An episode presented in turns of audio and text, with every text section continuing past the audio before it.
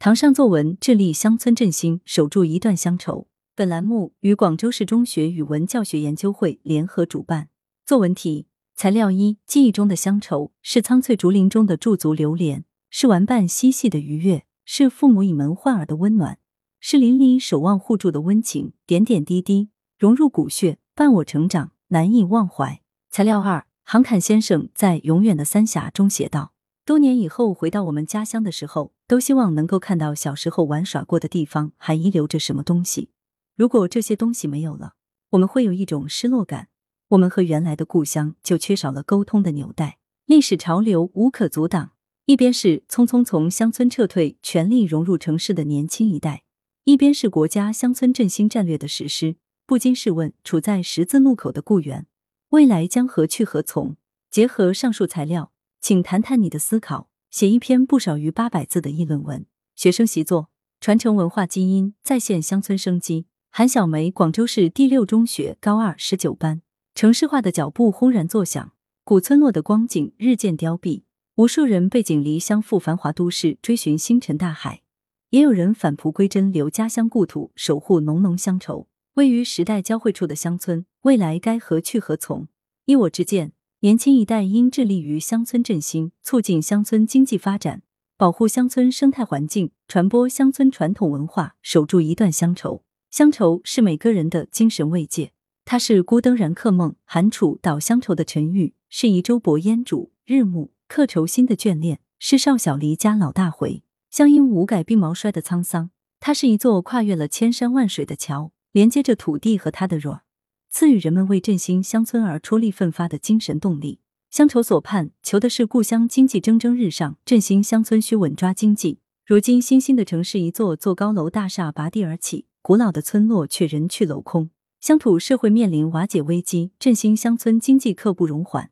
创新经济作物种植方式是博士书记撒宗明响应脱贫攻坚战而开辟的新路径。发展三色经济是村主任毛向林为了全村富裕探索出的好办法。直播带货是年轻书记游历带领村民致富的新方式。因地制宜开创新型经济发展方式，让村民安居乐业，实现人民对美好生活的向往，是乡村振兴的出发点和落脚点。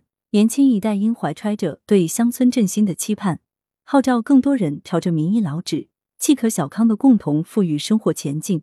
乡愁所思，依的是故园中的砖瓦土木。振兴乡村，不能忘记保护原生环境。古色古香的建筑沉淀着一方人们的永恒记忆，风景如画的山水见证着异于天地的岁月变迁。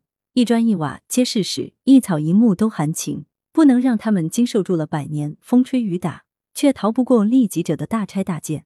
云南古生村不让古物在时代烟尘中黯然谢幕，留住了哀爱远人村依墟里烟的诗情画意。被习近平总书记称赞记得住乡愁的村落，绿水青山就是金山银山。八步沙林场六老汉种下万株树，挡茫茫黄沙于千里之外，迎生态恢复于若干年后。当代愚公黄大发在悬崖峭壁间引出潺潺流水，令干涸闭塞的村庄焕发勃勃生机。山清水秀的环境有利于万物各得其和以生，各得其养以成，在城市工业文明的喧嚣之外，奏出人与自然和谐共生的乐章。年轻一代应在对泛舟苇丛中、与鸟共翩跹的追求中，坚定不移走生态优先、绿色发展的道路，营造优美的人居环境。乡愁所惦念的是世代相传的乡土文化，振兴乡村也应关注乡土文明的传播。乡音亘古今，故乡的文化最能勾起游子的归鸿之心。逍遥融流行元素于竹编手艺，用指尖上翻飞的竹条撩起四川人对家乡的回忆。张嘎耸天防疫素材入地方民谣。以带有浓郁乡土味的防疫三部曲，拨动了西北人回乡建设的心。振兴乡村可以以文化为依托，借民间工艺吸引游客，靠文化根脉召回青年。年轻一代要传承乡村文化基因，更续文化血脉，再现乡村文化的生机。每座古村落都是一部厚重的书，我们要读好《古村落》这本书，守住乡愁，保护村落的最好办法就是振兴乡村。年轻一代要发展乡村经济。保护乡村环境，传播乡土文化，更要让振兴乡村的步履永不停歇。教师点评：故乡是人们的精神归宿，乡愁寄托着人们对故乡的眷念。但随着时代的发展，故园将何去何从？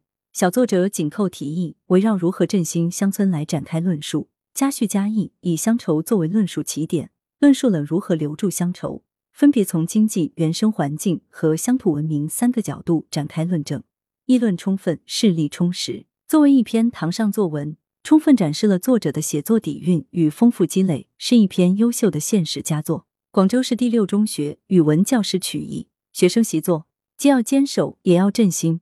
郑晓彤，广州市第六中学高二十九班。乡愁是一枚小小的邮票，我在这头，母亲在那头。如果说余光中《乡愁》里的隔海望乡是因为历史原因导致的一种迫不得已，那现在人们的乡愁便是为了。改变而带来的一种主动，许多年轻人为了探索世界而走出故乡，他们的故乡只留下孤居的老人、黄狗与破败的村屋。当他们在这个飞速发展的时代中，看着眼前几乎所有问题都在科技发展中迎刃而解，乡愁也就变成了一个关乎如何权衡城市化与乡村振兴的难题。看得见山，望得见水，记得住乡愁。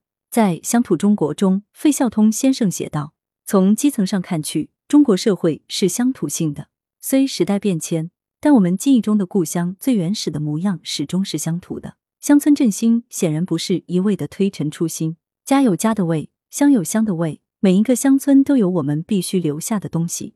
在云南古生村，习近平总书记称赞当地白族居民的庭院记得住乡愁，保留了乡村风貌。在湖北铜山村，习近平总书记强调，建设美丽乡村要保护好古村落，所以。智能化不是终点，乡村必须保留乡土性，并极大化其乡愁的物化特性。正如作家冯骥才所感叹的：“每座古村落都是一部厚重的书，不能没等我们去认真翻阅，就让这些古村落在城镇化的大潮中消失不见。”乡村要振兴，村落则更需要被守护。看得见山，望得见水，想得出计策，乡村也不能是一成不变的。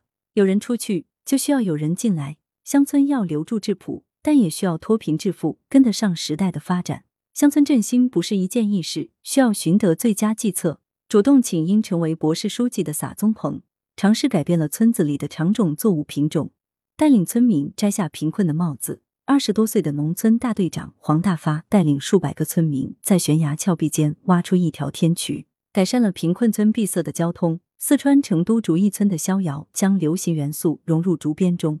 让竹艺村成为远近闻名的网红打卡地。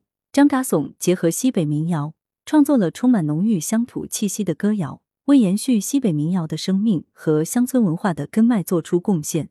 张忠用影像记录社会主义新农村建设中的人物与事迹，讲好中国农村故事，让大家看见乡村振兴的需求与有待迸发的蓬勃力量，让更多目光聚焦到乡村振兴上，实施乡村振兴战略。同科教兴国、人才强国、创新驱动一样，都成为了贯彻新发展理念的有机组成部分。历史潮流不可逆，乡愁也不可忘。我们既要追溯从哪里来，也要探索向何处去。所以才既要坚守，也要振兴。教师点评：本文开篇从乡愁谈起，提出了城市化和乡村发展之间的矛盾，然后从保留乡土特点、守住古村落文化和讲好乡村故事三个角度展开。论证如何振兴乡村，文章紧扣材料展开论述，论证透彻，事例丰富，充分体现了小作者良好的素材积累习惯。广州市第六中学语文教师曲艺名师点评：经济发展时代大潮冲击下，一边是匆匆从乡村撤退、全力融入城市的年轻一代，一边是国家乡村振兴战略的实施，既要发展乡村经济，又要守住文化乡愁。那么，如何寻找最佳策略，恰当化解这些矛盾，传承文化基因，再现乡村生机中，作者提出了明确的辩证观点：年轻一代应致力于乡村振兴战略，促进乡村经济发展，保护乡村生态环境，传播乡村传统文化。乡村建设和经济发展方向，正如国家发展战略所指出的，走生态优先绿色发展道路，营造优美的人居环境。